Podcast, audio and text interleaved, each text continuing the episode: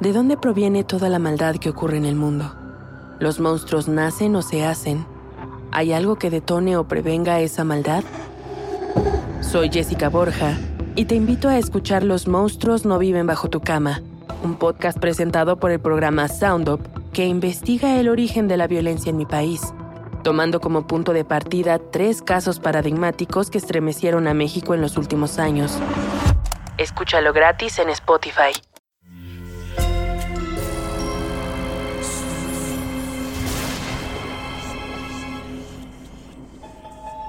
Portal Sonoro no se hace responsable de las visiones, pesadillas o encuentros cercanos del cuarto tipo que puedan suceder antes, durante o después de la experiencia. Para una experiencia sonora completa recomendamos audífonos para dejarte envolver por el mundo de experimentos retorcidos. Escucha bajo tu propio riesgo. Dentro del campo de los experimentos retorcidos, existen algunos que, a pesar de las pruebas fehacientes que parecen comprobar su existencia, permanecen con suficiente misterio y secrecía como para sostener que realmente se llevaron a cabo. De esa manera, permanecen en ese terreno entre las teorías de la conspiración y las verdades silenciadas.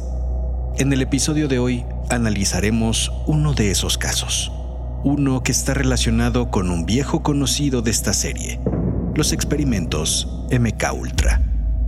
Abramos entonces una nueva ventana en tu mente para entrar a conocer un experimento que puso en tela de juicio la cordura de todo un pueblo. León Armonier, un viejo cartero, realiza en bicicleta su ronda de reparto habitual. La comarca francesa alrededor de Pont-Saint-Pierre es interrumpida ocasionalmente por pintorescas casas y cabañas a las que León debe llevar la correspondencia. Sin embargo, la mañana del 16 de agosto de 1951, algo diferente sucede. Luego de dejar periódicos en el centro del pueblo, mientras sube por una colina que lleva a una de las regiones cercanas, comienza a sentir náuseas al punto de tener que detenerse. No entiende muy bien qué sucede. Su cuerpo parece sacudirse sin control y su cabeza comienza a expandirse como si se tratara de un enorme globo causándole un dolor insoportable. Súbitamente, una de las cartas de su saco pegado al cuerpo comienza a quemarse. León trata sin éxito de desprenderse del bulto, pero por más que lo intenta, este parece pegado a su cuerpo, como si se hubiera fusionado con su costillar. El fuego comienza a correrse al resto de la documentación y a su cuerpo. León comienza a gritar alarmado y lastimado por las quemaduras que siente. Su camisa y pantalón ahora también están en llamas. León se tira al suelo y comienza a revolcarse buscando ahogar el fuego, pero nada parece servir. La hierba en el suelo también comienza a incendiarse. Sus gritos se escuchan en el vacío de la colina. El cartero entonces, entre el humo y el ardor de su carne en combustión, piensa que en el lugar donde solo existe el vacío del barranco hay una laguna. Y sin más, se arroja. Al día siguiente, cuando el gendarme revisa la escena, solo encuentra la bicicleta. El gendarme revisa la escena, solo encuentra la bicicleta tirada y junto a ella una hogaza de pan a medio comer y el saco de cartas abandonado en perfecta condición. Al fondo del barranco se halla el cuerpo roto e inerte de Leonard Monnier, el cartero. Ahora escucha. Solo escucha el sonido de las manecillas. Escucha cómo se desvanecen una a una. Es así porque ahora quizá hemos logrado que entres en un trance podcástico en el que dejarás de ser tú. Y hasta que escuches las manecillas de nuevo, mi voz te permitirá entrar por unos minutos en la cabeza de François Gaspard, un joven médico en el pueblo de Pont-Saint-Spiry en el sur de Francia, que está a punto de involucrarse en una historia alucinante. Sonoro presenta Experimentos Retorcidos. Y esta es la voz de tu anfitrión, Alejandro Joseph.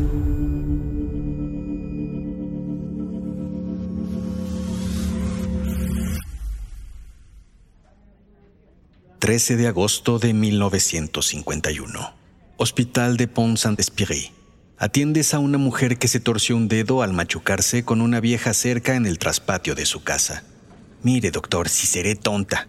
Una de las gallinas quería salirse del corral y ahí voy de intrépida a mis años, te dice. No se preocupe, Madame Richaud, le puede pasar a cualquiera. Ahora a cuidarse y trate de no mover el dedo. Ay, doctor, reclama. Inténtelo, Madame Richaud. Su recuperación será más rápida. Acompañas a la paciente a la puerta y se despiden con cariño. Respiras el aire limpio del pueblo. Te llena de optimismo y candor el estar ahí parado, ver las pintorescas casas y el enorme puente medieval erigido sobre el río Ródano. El accidente de Madame Richaud es de lo más emocionante que te ha pasado a últimas fechas. Es un pueblo muy sano en general, salvo en las fiestas de Pascua, cuando algunos pobladores toman de más y causan algún estropeo menor. Al no haber más gente esperando a ser atendida, aprovechas el tiempo para leer el periódico que te dejó en la puerta el viejo león, mientras disfrutas de tu habitual trozo de pan del expendio de Briand. El periódico Le Monde siempre te llega con casi dos días de retraso, y aunque sabes que algunos pueblerinos te consideran pretencioso por leerlo, lo haces por la nostalgia de tus días de estudiar medicina en París. La poca actividad en el pueblo te permite darte el lujo de descansar como si, en lugar de médico, fueras un burócrata. El pueblo es tan pequeño que eres fácil de localizar si una emergencia se presentara. Y para casos mayores, estaba el hospital de Aviñón a pocos minutos de distancia. Así que, por la tarde, te vas a casa. Disfrutas de una pequeña siesta cuando, desde el patio colindante de tu casa con la del vecino, el niño Demián, nieto de Madame Martinique, te grita que te buscan unos hombres. Bajas aún amodorrado se presentan como unos doctores que trabajan en la farmacéutica Sandoz, un laboratorio a escasos 30 minutos de distancia de Pont-Saint-Spiré. Uno de nuestros médicos se retiró recientemente y estamos buscando en la zona a quien lo suple. Te explican que por eso llegaron a ti. Quieren saber si te interesaría trabajar para la empresa. Endulzan el trato con una buena oferta económica y tratándote de convencer con el argumento de que el ilustre Dr. Hoffman, investigador de vanguardia, trabaja con nosotros y está buscando a alguien que lo apoye en sus investigaciones más recientes. Les dices que lo pensarás, pero sabes que tu respuesta será no. Tu camino está en ese pueblo, donde crecerá el joven Demián que te mira desde la puerta y quien te ha dicho que de grande quiere ser doctor como tú. Los doctores de la farmacéutica te dicen que necesitan mañana mismo una respuesta y te dejan su tarjeta de contacto, la cual tiras en el cesto de basura al regresar a tu casa.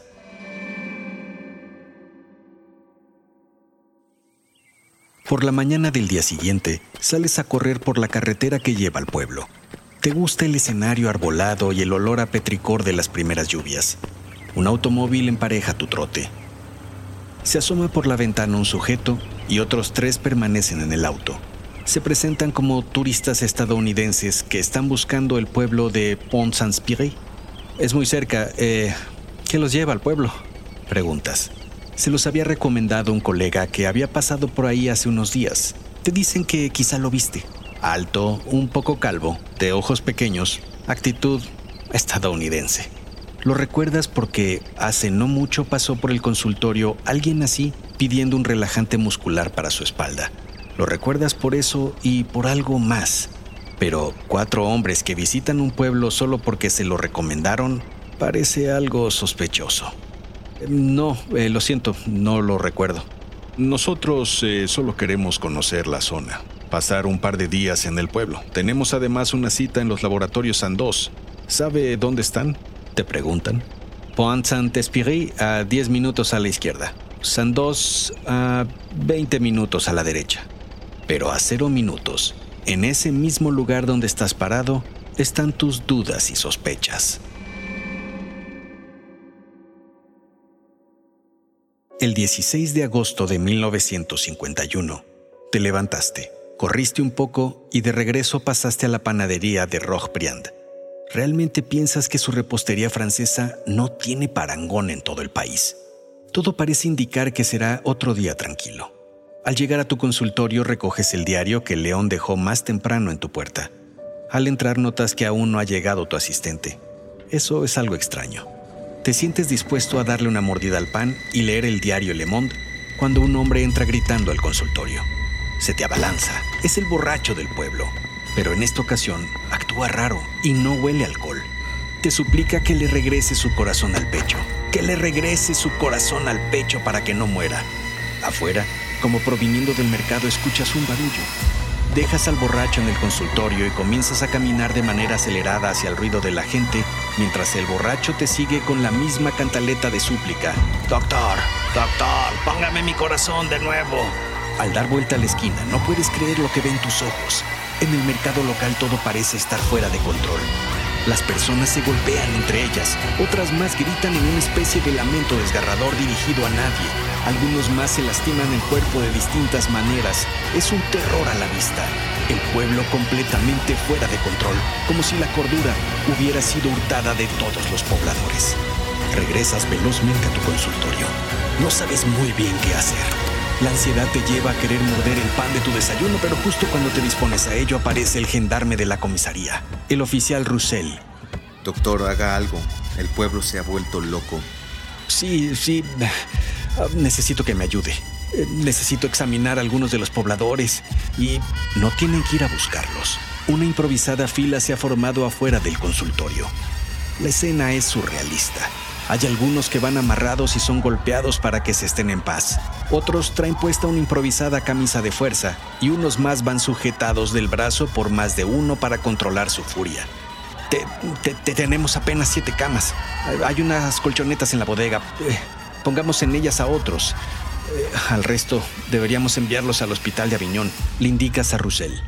El contener el movimiento de los afectados por el bizarro acontecimiento no era lo mismo que callarlos. Todo tipo de alucinaciones e improperios llegaba a tus oídos. Uno de los pacientes, aún atado a una de las camas, en un ataque de furia descontrolada te dice con ojos inyectados de sangre que eres un demonio, que estás intentando robarle sus ojos y con ello te suelta una mordida en la mano que te deja flotando un pedazo de carne. Con trabajo administras tranquilizantes a los que se puede y poco a poco comienza a calmarse el ambiente.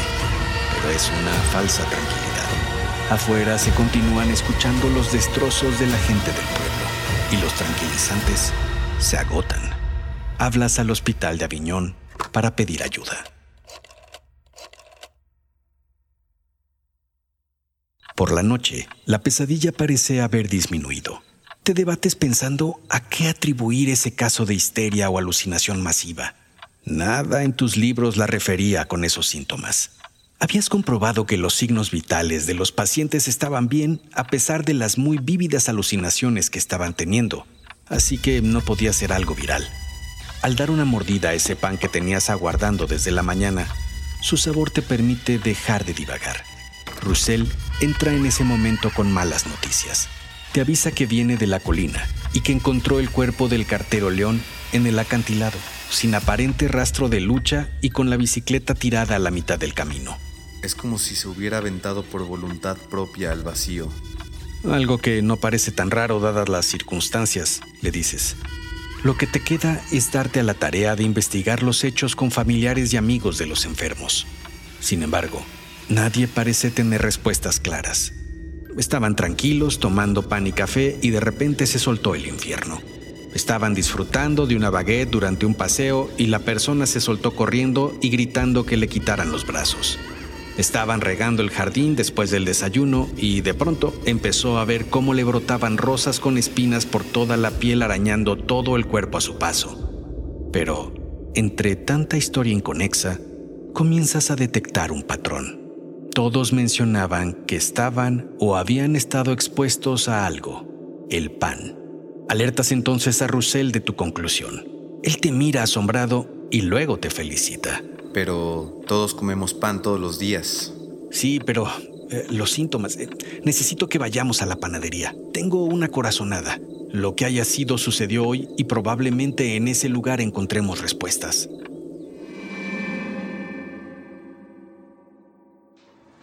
Llegan con Roch Briand, el panadero de la célebre boulangerie local.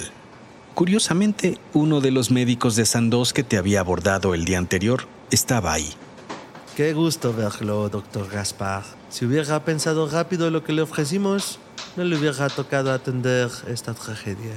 Llegaron tan pronto supieron del suceso por una llamada del gendarme en la que describió lo que estaba sucediendo en el pueblo. Los efectos parecen similares a la ingesta del hongo ergot, que se sabe que crece en el centeno y cuya harina es utilizada en la mayoría de los panes de este expendio. El panadero no entiende muy bien qué sucede. Demanda una explicación. Si no les importa, en Sandos podemos hacer un estudio del pan que se está vendiendo para descartar esa posibilidad. El gendarme le pide entonces al panadero que lo acompañe a la comisaría. Rojbriand se resiste y quiere una explicación clara de lo que sucede. A ti te duele un poco la cabeza, quizá por solo haber comido un pan en todo el día. Le dices a Rojbriand que todo estará bien y sales de ahí.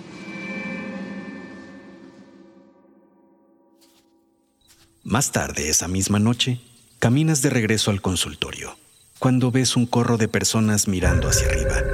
Lo que miran es a un joven en la cornisa de un balcón que está gritando que lo dejen volar, que para eso le dieron alas. Tú sientes que tu cabeza se infla como globo. Te sientes desorientado. Agitas la cabeza y al ver a los presentes, notas que tienen cara de reptil. Te frotas los ojos como no creyendo lo que ves y tu impresión no cambia. Te caes entonces para atrás y comienzas a ver que todo a tu alrededor brilla de manera mucho más intensa. Las voces se alejan y sientes que el piso se ha convertido en una especie de arena movediza de la cual estás tratando de escapar antes de que te ahogues. Lejos de ti, escuchas los gritos de espanto de la muchedumbre que estaba intentando que el joven no se tirara del balcón. Despiertas en tu consultorio al día siguiente. Estás amarrado de manera improvisada al sillón donde sueles leer el diario Le Monde. El gendarme Roussel te recogió al verte tirado en el suelo y estabas fuera de tus cabales, por eso su gente te amarró. Roussel gira instrucciones para que te liberen. Te dice que ya son seis las personas muertas luego de lo de ayer. Hay varios heridos que están siendo atendidos en Aviñón y unos más que fueron trasladados al asilo de enfermos mentales, también de Aviñón. Los pacientes que estabas atendiendo en el consultorio parecen haber amanecido mucho más calmados. No entiendes qué es lo que sucedió. Repasas paso a paso el día de ayer y entonces te detienes cuando recuerdas haber comido el pan.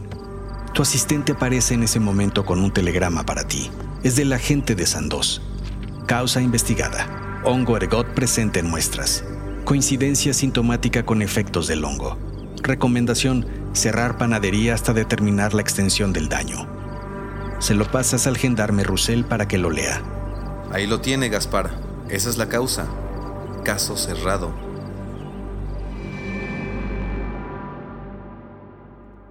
Por la noche, estás en tu casa dando vueltas al asunto en la cama. Hay cabos que no acabas de atar. Si fuera estrictamente el pan, ¿cuánto pan tuvo que ser contaminado? Esto era algo más. A la mañana siguiente, al salir de tu casa, ves el panorama del pueblo muy diferente al que todas las mañanas desde que llegaste al pueblo hace cinco años. Pareciera que Atila y sus unos hubieran pasado por ahí y realizado mil y un destrozos. De la casa de junto comienza a salir una pompa fúnebre. Eh, eh, Monsieur Leroux, ¿qué ha sucedido? Te dice que la señora Martinique fue encontrada muerta en su casa. Demián, su nieto, la había ahorcado el día anterior durante una alucinación. Eh, ¿Demián? Pero... Que Dios la tenga con él. No lo puedes creer. Un muerto más y ni una pista de qué fue lo que sucedió. Al llegar a tu oficina, todo está en silencio. Solo recuerdas que la pesadilla fue real por las sábanas aún desacomodadas y las colchonetas en el suelo. Tu asistente no está en su lugar. Te acercas entonces a su escritorio y revisas el cuaderno de citas. Vacío ayer por la emergencia. Vacío hoy por el sinsentido de todo. Tomas el periódico que dejó tu asistente ayer en tu oficina. Al revisarlo, lees una nota que atrapa tu atención. Un tal Frank Olson, biólogo que trabajaba en operativos especiales para la CIA, se tiró desde el piso 13 de un rascacielos, supuestamente bajo influencia de ácido lisérgico. LSD, piensas. Regresas corriendo a la recepción y vuelves a tomar el cuaderno de citas. Regresas algunas páginas. Frank Olson. Era él, y ahí anotado. ¿Recuerdas entonces ese día que Olson llegó pidiendo un calmante para su espalda? Lo que no les habías dicho a esos cuatro sujetos que encontraste hace unos días en la carretera es que no tuviste los calmantes que Frank Olson necesitaba y que en broma le dijiste que en casos así una copa hace bien. Que así fue como ambos terminaron en el bar del pueblo por la tarde. En ese momento, lo que conversaron te pareció un sinsentido, pero era en realidad una de las piezas del rompecabezas que te faltaba para comprender mejor los acontecimientos del día del alucine masivo y que, de comprobarse lo que piensas, el caso sería de lo más grave. Ese día, Olson bebía whisky y una bebida fermentada local como si fueran agua. Le contabas cómo es que llegaste al pueblo y sobre su folclore y las coloridas personalidades de su gente. El cartero que había competido en una Olimpiada. El joven inspirado por la guerra que soñaba con ser piloto y volar. El romántico aquel que había cortejado a todas las mujeres del pueblo regalándole siempre flores espinosas. Pero en ese momento te interrumpe Olson. Usted es un buen doctor. Me cae bien. Y yo le recomendaría salir de este pueblo pronto. ¿Por qué lo dice? Yo soy muy feliz aquí. Le acabo de contar, le dices. Olson bufa. Uf, ese trago. Mire, doctor, usted no debe saberlo. Pero donde yo trabajo tenemos a Pont Saint-Esprit en la mira. Pero, ¿eh? A Pont Saint-Spirit? Hay una guerra, ¿sabe? Solo que no hay armas. Los rusos y los norcoreanos han estado haciendo pruebas. ¿Pruebas de qué? Pruebas de control mental con ácido ligero, lisérgico, LSD y como supondrá doctor, los Estados Unidos no se pueden quedar atrás. Ya comenzaron en el metro de Nueva York, pero les falta mucho. Y por eso, Pont Saint-Esprit. ¿De qué me habla Olsen? ¿Qué importancia tiene un pequeño pueblito francés para los Estados Unidos? Pero Olson está ya en un estado deplorable.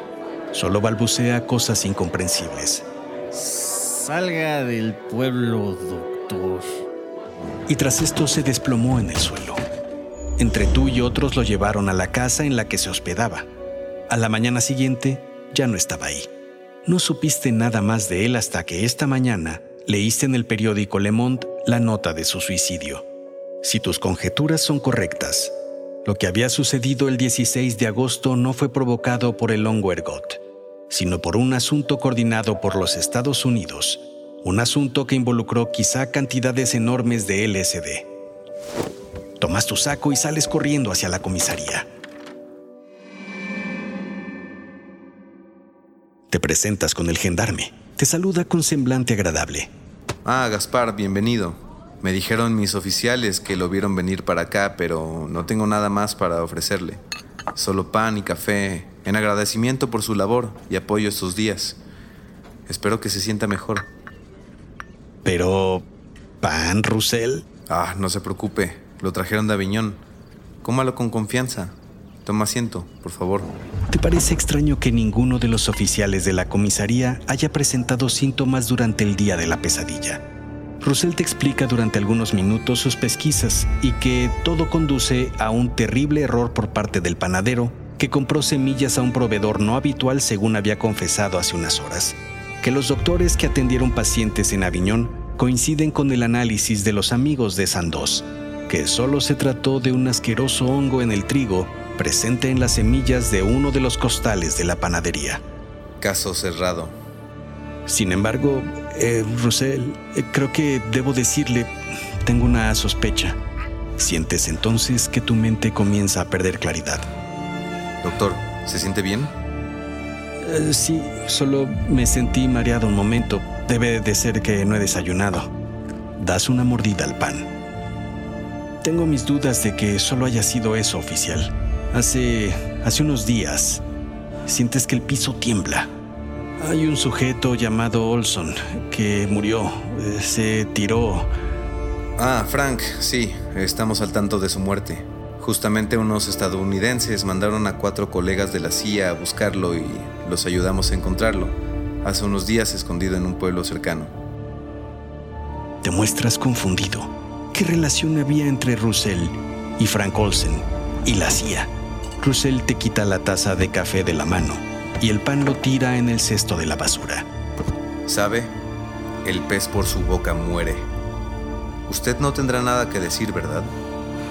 La verdad es que, como lo dijeron nuestros amigos del laboratorio Sandos y lo de Aviñón, se trató solo de un hongo en el pan lo que causó este desastre.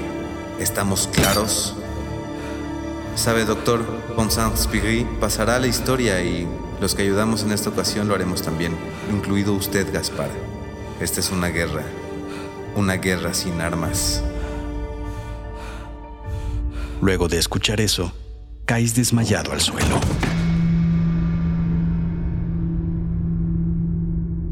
«56 años después, enfrentas una inminente muerte por cáncer.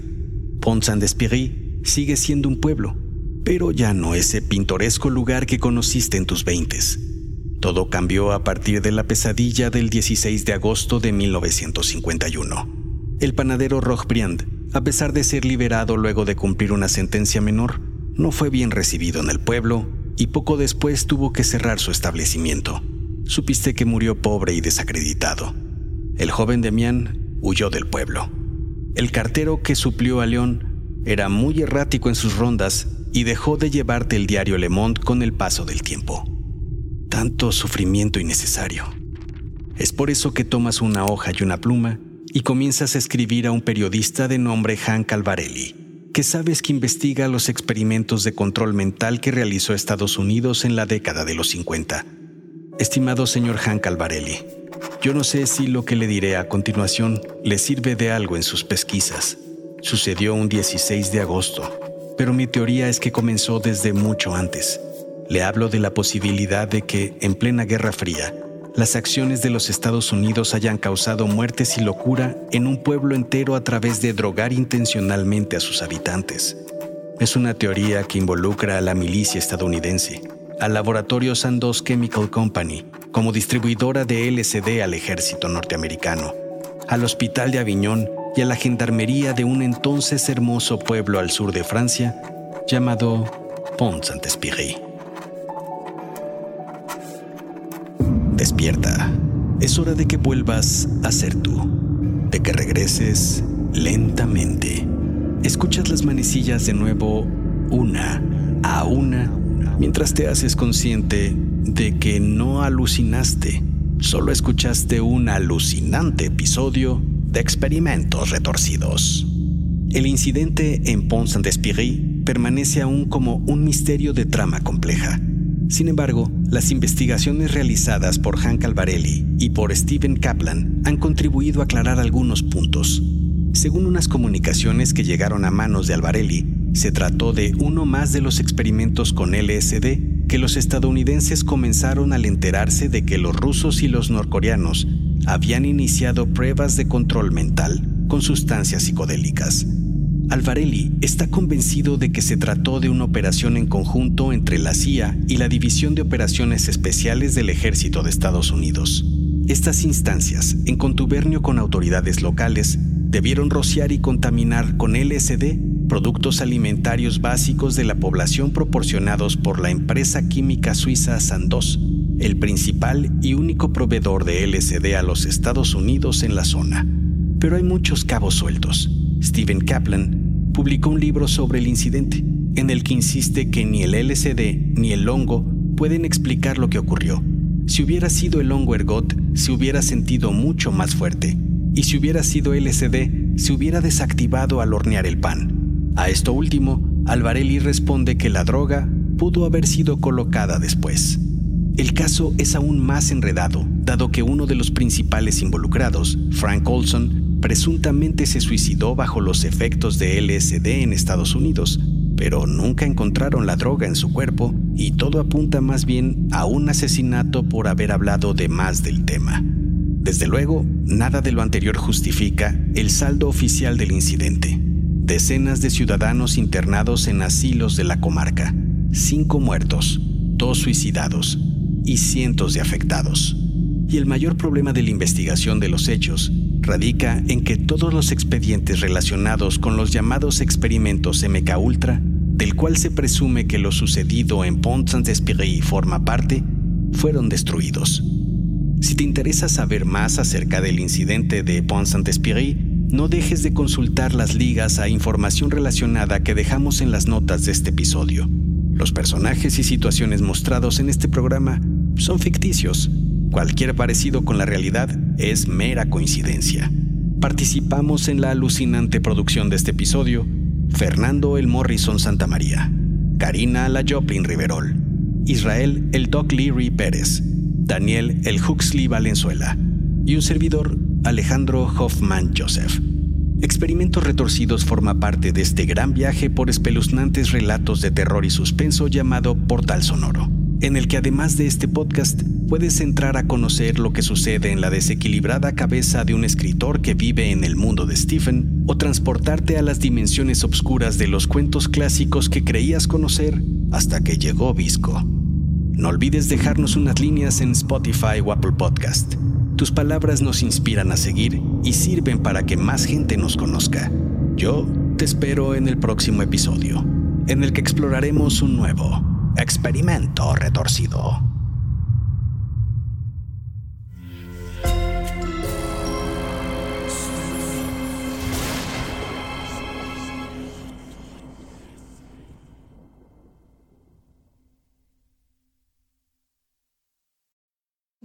Need mealtime inspiration, it's worth shopping Kroger, where you'll find over 30,000 mouth-watering choices that excite your inner foodie. And no matter what tasty choice you make, you'll enjoy our everyday low prices, plus extra ways to save, like digital coupons worth over $600 each week. You can also save up to $1 off per gallon at the pump with fuel points. More savings and more inspiring flavors make shopping Kroger worth it every time. Kroger, fresh for everyone. Fuel restrictions apply. ¿De dónde proviene toda la maldad que ocurre en el mundo? ¿Los monstruos nacen o se hacen? ¿Hay algo que detone o prevenga esa maldad? Soy Jessica Borja y te invito a escuchar Los monstruos no viven bajo tu cama, un podcast presentado por el programa Sound Up que investiga el origen de la violencia en mi país, tomando como punto de partida tres casos paradigmáticos que estremecieron a México en los últimos años. Escúchalo gratis en Spotify. Sé bienvenido a Tristan Terror, mi podcast donde comparto múltiples vivencias paranormales que mi propia audiencia me manda. Relatos sobre brujas, sectas, fenómenos extraños en distintos lugares conocidos de México. Adéntrate para que conozcas los relatos más aterradores de México. Y así esta noche, te aseguro tendrás dulces pesadillas. Escucha Tristan Terror en cualquier plataforma de podcast.